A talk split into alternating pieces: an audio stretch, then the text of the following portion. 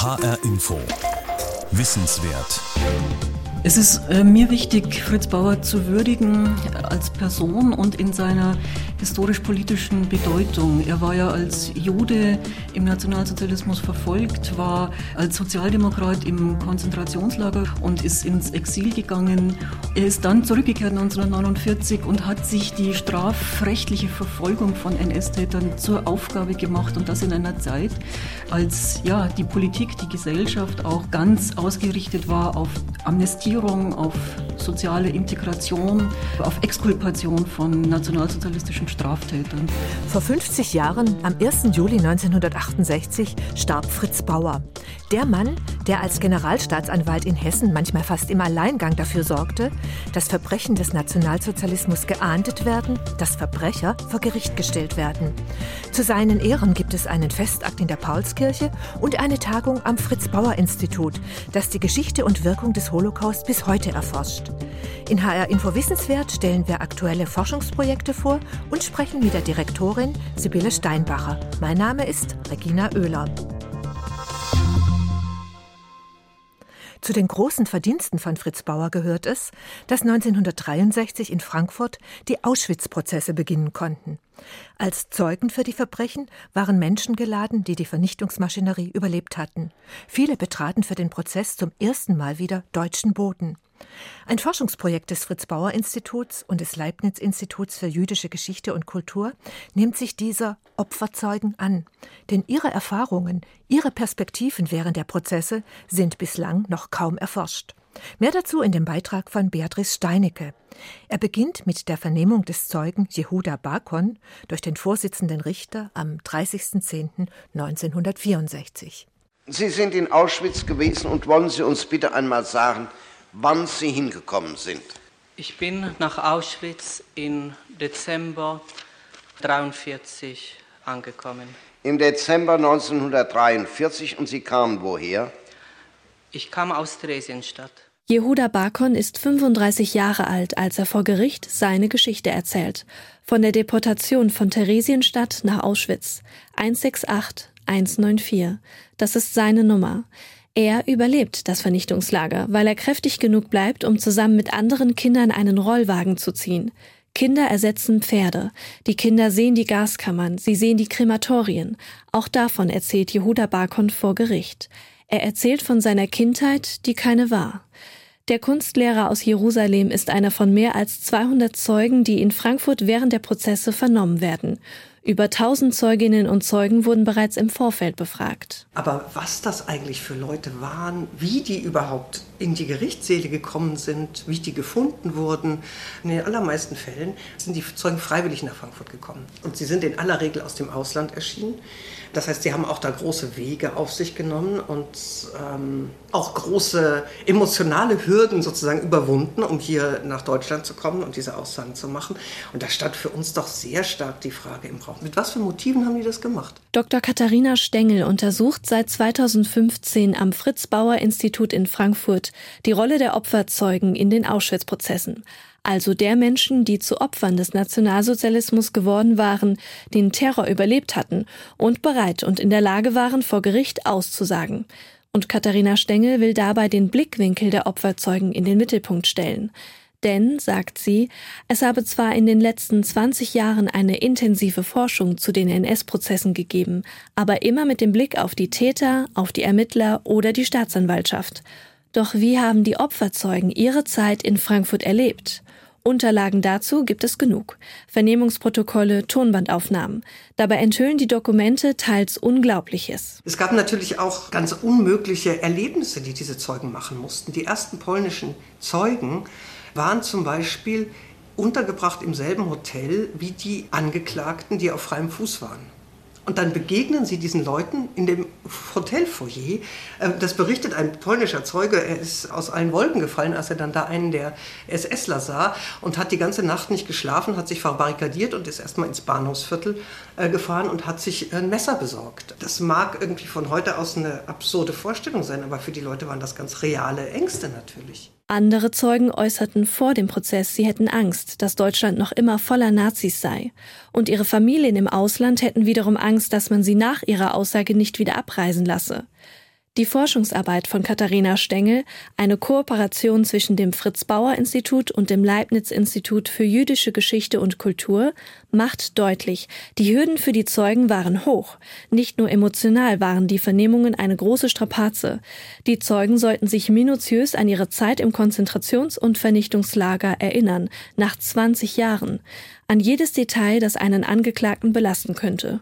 So auch Jehuda Bakon während seiner Aussage im Oktober 1964. Haben Sie selbst gesehen, dass er andere Häftlinge geprügelt hat?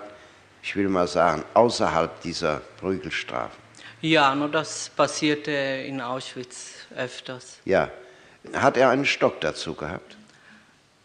Wie weit ich mich erinnere, benutzte er die Faust oder manchmal einen, diesen Schemmel, welcher da war, und schlug zu. Da war ein Schemmel. Ähm, diese Sessel, welche man benutzte in Birkenau. Hatten Sie dort welche? Ja, da waren immer Schemmeln. Da waren Schemmel. Der Wettnerik hat uns nämlich gesagt, es wären gar keine Schemmel dort gewesen. Oh ja, es waren auf jedem Block solche. In jedem Block waren Schemmel.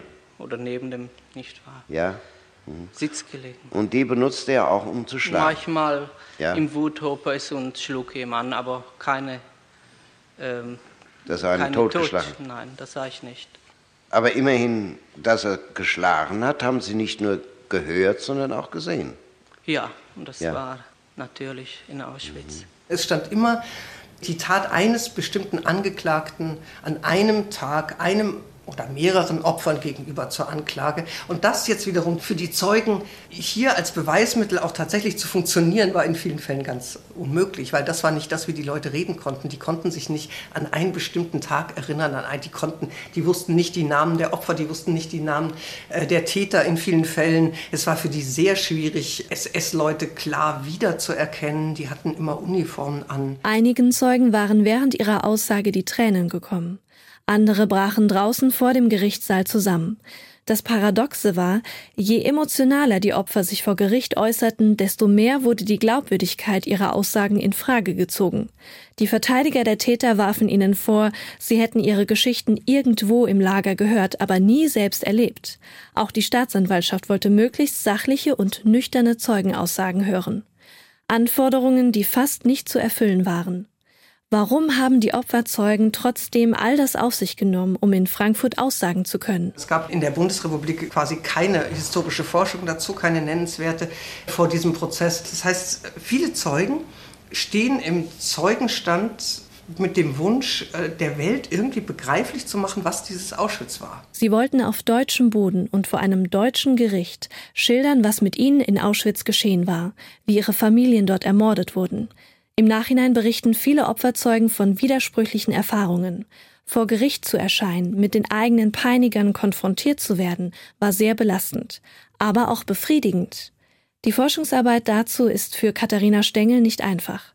Täglich liest und hört sie Schicksale, zu denen sie eigentlich eine wissenschaftliche Distanz aufbauen sollte. Aber das funktioniert natürlich nicht wirklich. Und das funktioniert schon gar nicht in dem Moment, wo man Tondokumente hört, weil das ist so ein unmittelbares äh, Medium auch und man bekommt so viel mehr, äh, auch emotional von den Leuten mit, dass es manchmal wirklich sehr schwer ist, da irgendwie eine Distanz hinzukriegen und auch mit diesen Sachen zu arbeiten. Und das sind Dinge, von denen die erzählen, dem muss man irgendwie gerecht werden. Ein Beitrag von Beatrice Steinecke. Es war Fritz Bauer, der als Generalstaatsanwalt in Hessen dafür gesorgt hatte, dass die Verbrechen von Auschwitz zum Thema in der deutschen Öffentlichkeit wurden. 1963 begannen die Auschwitz-Prozesse in Frankfurt. Wie hat sich seitdem der Umgang mit der NS-Vergangenheit verändert? Hören Sie dazu in HR Info Wissenswert jetzt einen Beitrag von Beatrice Steinecke und Corinna Tertel. Ich glaube, wir sollten den Hitler in uns selber finden und erkennen, was Ursachen dafür war dass diese ungeheuren, in der Geschichte einzigartigen Verbrechen geschehen konnten. Diesen ungeheuren, in der Geschichte einzigartigen Verbrechen auf den Grund zu gehen, die Täter der NS-Verbrechen von Auschwitz zu stellen, das war Fritz Bauers Anliegen. Für Tobias Freimüller, stellvertretender Direktor des Fritz Bauer Instituts in Frankfurt, war er definitiv eine Ausnahme in der frühen Bundesrepublik. Der Namensgeber des Instituts und der damalige hessische Generalstaatsanwalt. Er war einer der ganz wenigen, der sich äh, aktiv für die Strafverfolgung von äh, NS-Verbrechen und NS-Verbrechern einsetzte in einer Justiz, die ja sehr durchsetzt war noch von sogenannten ehemaligen. Ihm schreibt man ja den Satz zu, dass er sich im feindlichen Ausland befände, wenn er sein Dienstzimmer verließe. Und in der Tat kann man ihm zuschreiben, dass er ganz wesentlich Anfang der 60er Jahre und schon seit Ende der 50er Jahre die Strafverfolgung von NS-Verbrechen angeschoben hat. Die Sitzung und Verhandlung vor dem Schwurgericht am Landgericht in Frankfurt am Main ist eröffnet. Fritz Bauer hatte die Frankfurter Auschwitz-Prozesse von 1963 bis 1965 maßgeblich ins Rollen gebracht. Knapp 20 Jahre waren vergangen seit Kriegsende und damit knapp 20 Jahre beharrliches Schweigen. Verschweigen und verheimlichen, verleugnen und verdrängen und vergessen wollen. Die Schüler, die die Prozesse besuchten, waren in dieser Zeit des Schweigens aufgewachsen. Ich möchte nicht die Schuld verkleinern, die besteht zweifellos, aber nach über 20 Jahren, ich weiß nicht, man sollte den Prozess vielleicht jetzt nicht mehr aufrollen. Doch es gab auch andere Stimmen unter den etlichen Schulklassen, die sich die Prozesse angeschaut haben. Es ist mir aufgefallen, dass die Angeklagten sich alle als unschuldig empfinden. Sie wüssten von nichts. Und sie waren nicht dabei, sie hätten es nicht gesehen. Ich frage mich, wer denn sonst? Was mich besonders äh, mit betroffen hat, ist, dass sie meistens ihre Entschuldigung angeführt haben. Sie seien damals ja noch recht jung gewesen und hätten gar nicht verstanden, im Grunde genommen, worum es ginge. Ich muss sagen, sonderlich interessiert mich das Ganze nicht, weil ich schon weiß ungefähr, was am Ende rauskommen wird. Die Strafen werden wie üblich sehr milde sein. Ich bezweifle, ob es Sinn hat, solche Prozesse heute noch durchzuführen trotz der großen Schuld, aber es ist, glaube ich, nur eine Dokumentation nach außen, weiter nichts. Und viel passierte nach den Prozessen auch erstmal nicht. Weder in der weiteren kritischen Aufarbeitung der NS-Vergangenheit, noch in der gesellschaftlichen Debatte darüber, noch in der historischen Forschung. Tobias Freimüller. Aber man muss andererseits sagen, dass der Prozess überhaupt stattfinden konnte, war schon ein Erfolg. Dass er breit rezipiert wurde in den Medien, war ein Erfolg. Dass Zehntausende Besucher den Prozess gesehen haben als äh, Prozessbesucher, dass äh, Schulklassen den Prozess besucht haben. Das war mit Sicherheit ein wichtiges Signal äh, in der ersten Hälfte der 60er Jahre. Äh, nach dem Eichmann-Prozess war das im Grunde genommen der zweite große medial vermittelte Versuch, äh, die NS-Vergangenheit und speziell die Holocaust-Geschichte aufzuarbeiten. Doch kam das große Umdenken dann wenigstens durch die 68er, die der Generation ihrer Eltern ja lautstark ihre anprangernden Fragen stellten? Nein, sagt der stellvertretende Direktor des Fritz Bauer Instituts. Dazu brauchte es noch 15 Jahre Inkubationszeit. Weder bei der Strafverfolgung noch bei der öffentlichen Debatte und bei der kritischen Aufarbeitung können wir unmittelbar nach 68 äh, wirklich einen Neuanfang sehen. Selbst die 68er selbst sind ja relativ schnell dann fortgeschritten eher zu Faschismusanalysen und zu einigermaßen abstrakten Überlegungen über die Natur des Faschismus und nicht so sehr über die konkrete empirische Beschaffenheit des Phänomens Nationalsozialismus. Der eigentliche äh, Welle des, der, der allgemeinen Debatte und der allgemeinen empirischen Aufarbeitung des Nationalsozialismus begann eigentlich erst in den 80er Jahren. Das Frankfurter Fritz-Bauer-Institut trägt zu dieser Aufarbeitung bei. Die Forschungseinrichtung untersucht und dokumentiert die Geschichte der nationalsozialistischen Massenverbrechen. Fabiano etwa studiert bei Tobias Freimüller Geschichte. Er ist 25 Jahre alt. In seiner Schulzeit hat er die NS-Zeit sehr ausführlich im Unterricht behandelt. Da wird an den Schulen schon gut gearbeitet, sagt er. Die Zeit, die seitdem vergangen ist, ist noch nicht, also die Zeitspanne ist noch nicht groß genug oder halt wird es wahrscheinlich niemals sein, um sagen zu können, das ist ein Thema, von dem wir uns distanzieren können, weil die Identität einer Nation oder Volk, wenn man so sagen kann, die ist ja nicht nur auf eine Zeitzone begrenzt, sondern das entwickelt sich ja immer weiter. Also man wird sich immer mit der Vergangenheit irgendwie auseinandersetzen müssen. Das ist nichts, was man einfach vergessen sollte. Für Tobias Freimüller vom Fritz Bauer Institut steht fest, je detaillierter und analytischer kritischer die Geschichte erarbeitet und erforscht wird, desto besser. Und darum muss es ja gehen, äh, nicht um Zwangsbesuche in Konzentrationslager, Gedenkstätten oder um emotionale Überwältigung. Das wird immer auch ein Teil natürlich sein der Beschäftigung mit dieser Geschichte, aber wir müssen es schaffen, das schiere Wissen über diese Zeit immer wieder auch neuen Generationen zu vermitteln. Denn nur so äh, kann man sich dazu in eine Beziehung setzen, die mehr ist als eine Bekenntnis oder als eine Gedenkroutine. Zu diesen neuen Generationen zählt auch Adrian, 25 Jahre alt und Soziologie- und Geschichtsstudent.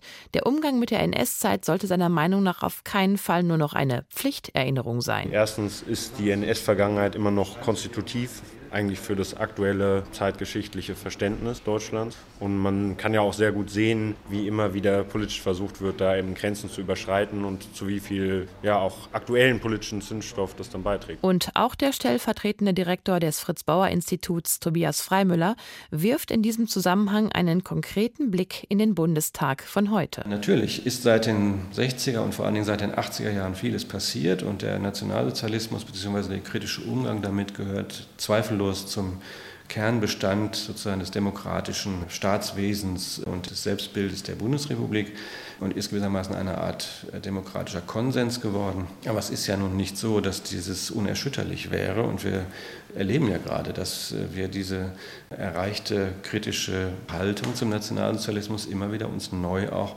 erkämpfen müssen und immer wieder neu sie auch gegen Anwürfe oder gegen neue Fragen, die gestellt werden, verteidigen müssen. Oder, wie es der damalige hessische Generalstaatsanwalt Fritz Bauer Anfang der 60er Jahre formuliert hat. Ich glaube, wir sollten den Hitler in uns selber finden und erkennen, was Ursachen dafür war, dass diese ungeheuren, in der Geschichte einzigartigen Verbrechen geschehen konnten.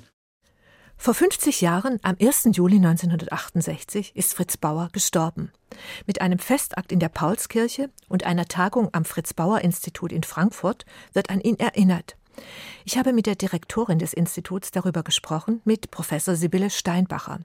Sie hat gleichzeitig an der Frankfurter Goethe-Universität den Lehrstuhl zur Erforschung der Geschichte und Wirkung des Holocaust. Ich habe Sibylle Steinbacher erst einmal gefragt, was ihr besonders wichtig ist, wenn es um die Erinnerung an Fritz Bauer geht.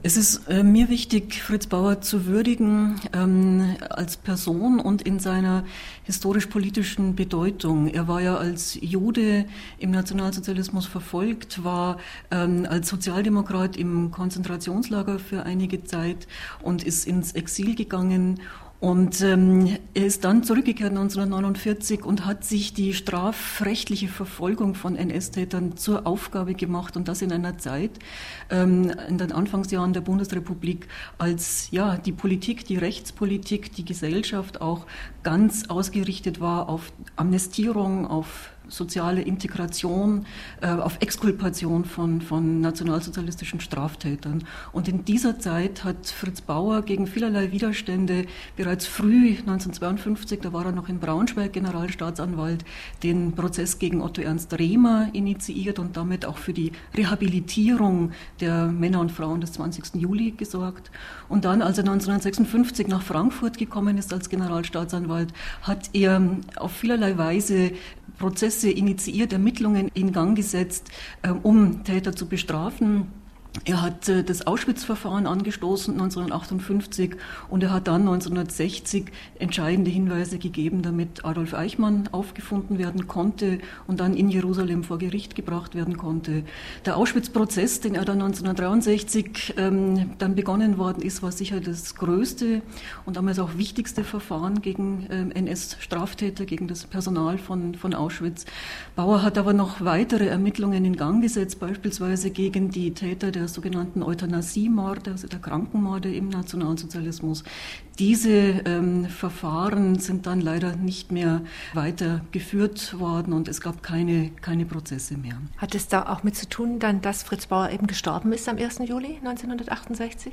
Ja, äh, das hat mit Fritz Bauers äh, Tod zu tun und dann ähm, natürlich auch mit äh, Interessen in der Justiz, die dann eben nicht mehr ähm, diese Linie von Bauer fortführen wollten wollten.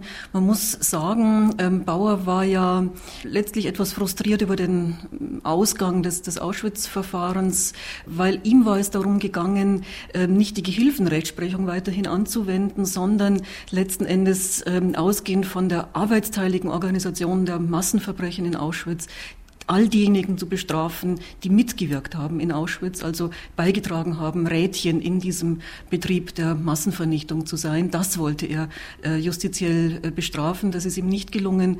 Und auch das ein Grund, ihn gerade heute zu würdigen. Ähm, mittlerweile haben wir ja einen Paradigmenwechsel in der Rechtsprechung seit dem äh, Verfahren gegen John dem Janjuk in München 2011, 2012. Und seitdem gibt es einen Paradigmenwechsel. Wir haben nicht mehr diese Gehilfenrechtsprechung, sondern heute ist realisiert, was Fritz Bauer damals schon wollte, noch nicht erreichen konnte. Heute werden diese Täter verfolgt und bis heute werden sie verfolgt, weil sie beteiligt waren an der Vernichtungsmaschinerie. Und dieser Paradigmenwechsel, der hat sehr, sehr, sehr, sehr lange gedauert. Wie konnte der so extrem lang dauern? Ja, in der Tat, das hat Jahrzehnte gedauert. Es, äh, hat, es gibt sicher viele Gründe, warum so lange Widerstände gerade in der Justiz bestanden, warum auch von gesellschaftlicher Seite das Interesse letztlich nicht so groß gewesen ist. Da äh, kann man sicherlich ja, viele Gründe zusammenführen. Die Tagung anlässlich des 50. Todestages von Fritz Bauer, die trägt den Titel Fritz Bauer und die 68er, Verbindendes und Trennendes. An was denken Sie da, Professor Sibylle Steinbacher? Ja, ähm, wir wollen erstmal herausbekommen, was hat Fritz Bauer mit der Generation der jungen Leute damals verbunden, mit der rebellierenden Jugend und wo aber bestand dann doch auch eine, eine Kluft. Dazu gibt es bisher in der Zeitgeschichtsforschung noch keine Studien. Dem wollen wir nachgehen in unserer zweitägigen Konferenz. Ähm, man kann ja ausgehen davon, dass vieles Bauer mit den jungen Leuten verbunden hat. Äh, seine Themen, also die äh, NS-Straf Strafverfolgung, überhaupt die Thematisierung der, der Schuld, der Verantwortung des Einzelnen im Nationalsozialismus, sein Interesse an der Demokratisierung der Gesellschaft. Und ähm, er war ja auch sehr aktiv in der Strafrechtsreform, aktiv auch interessiert an Fragen der Erziehung der jungen Leute. Und ihm ging es ganz stark darum, das Recht des Einzelnen zu stärken und eben auch gegen, gegen, gegen den Staat, gegen die Willkür des Staates, die Verantwortung des Einzelnen ins Zentrum zu stellen und auch die Grenzen des Staates aufzuzeigen. Und vor dem Hintergrund hat er sich ja auch im Bereich des Sexualstrafrechts, der sogenannten Sittlichkeit, sehr ähm, engagiert, weil auch das ein großes Politik- und Konfliktfeld der, der Zeit gewesen ist. Also auch hier gab es einen Bezug, ähm, einen thematischen Bezug, äh, den Bauer mit der Jugendgeneration von 68 verbunden hat.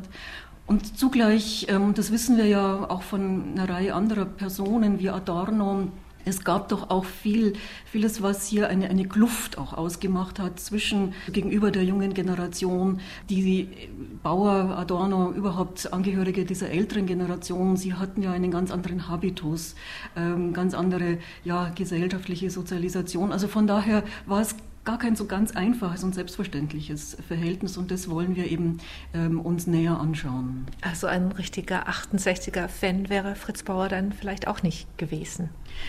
Das ist die Frage. Man kann sich vorstellen, dass ihm da vieles, äh, dass ihm einiges nicht gefallen hätte, vieles nicht gefallen hätte. Zum Beispiel auch Frage der Gewalt. Das war ja ein zentrales Thema in der Generation der 68er. Ist Gewalt erlaubt? Gewalt gegen Sachen, ähm, Gewalt gegen Personen? Ähm, hier könnte man sich vorstellen, dass äh, Bauer in der Tat nicht unbedingt begeistert gewesen wäre. Zugleich, er hat immer, ähm, die, immer den Kontakt zu den jungen Leuten gesucht, zur Jugend gesucht. Er hat ja was ganz Interessantes, sich sehr in den, in den Medien äh, stark geäußert zu den Themen, die ihn beschäftigt haben, hat immer eben auch Kontakte zu Schülern, zu ähm, jungen Leuten gesucht in Podiumsdiskussionen, in Gesprächszirkeln. Also er war sehr interessiert daran und es ging ihm gerade beim Auschwitz-Prozess ja auch darum, die Öffentlichkeit zu informieren und gerade auch junge Leute zu informieren. Und man kann tatsächlich sagen, das ist ihm absolut gelungen. Er hat auf vielerlei Weise durch Ausstellungen, durch Theaterstücke, die er unterstützt hat, durch äh, ganze Öffentlichkeitsarbeit, auch durch sein Einwirken in die Zeitgeschichtsforschung. Er hat es geschafft, die Öffentlichkeit zu interessieren, die Jugend zu interessieren. Man man kann davon ausgehen, dass 1965 niemand mehr sagen konnte, er wisse nicht, was Auschwitz gewesen ist. Und gerade eben junge Leute, Schulklassen haben damals den Auschwitz-Prozess besucht. Auch dafür hatte Fritz Bauer letztlich großes Interesse. Was sind die Forschungsfragen, die Sie heute umtreiben, Sibylle Steinbacher? Also gegenwärtig äh, bin ich befasst mit einem, einer Studie über die Anfänge des Nationalsozialismus in den 20er Jahren, also die gesellschaftliche Wahrnehmung dieser neuen Bewegung, Wahrnehmung des Faschismus, der damals aufkam und mit der Frage, was war eigentlich attraktiv an dieser Bewegung. Tja, eine Frage, die heute irgendwie wieder besonders virulent ist. Ganz genau. Mhm. Vielen Dank, Professor Sibylle Steinbacher. Sehr gerne. Ich danke Ihnen. Das war HR Info Wissenswert. Die Podcasts zu den Sendungen finden Sie auf hrinforadio.de. Mein Name ist Regina Oehler.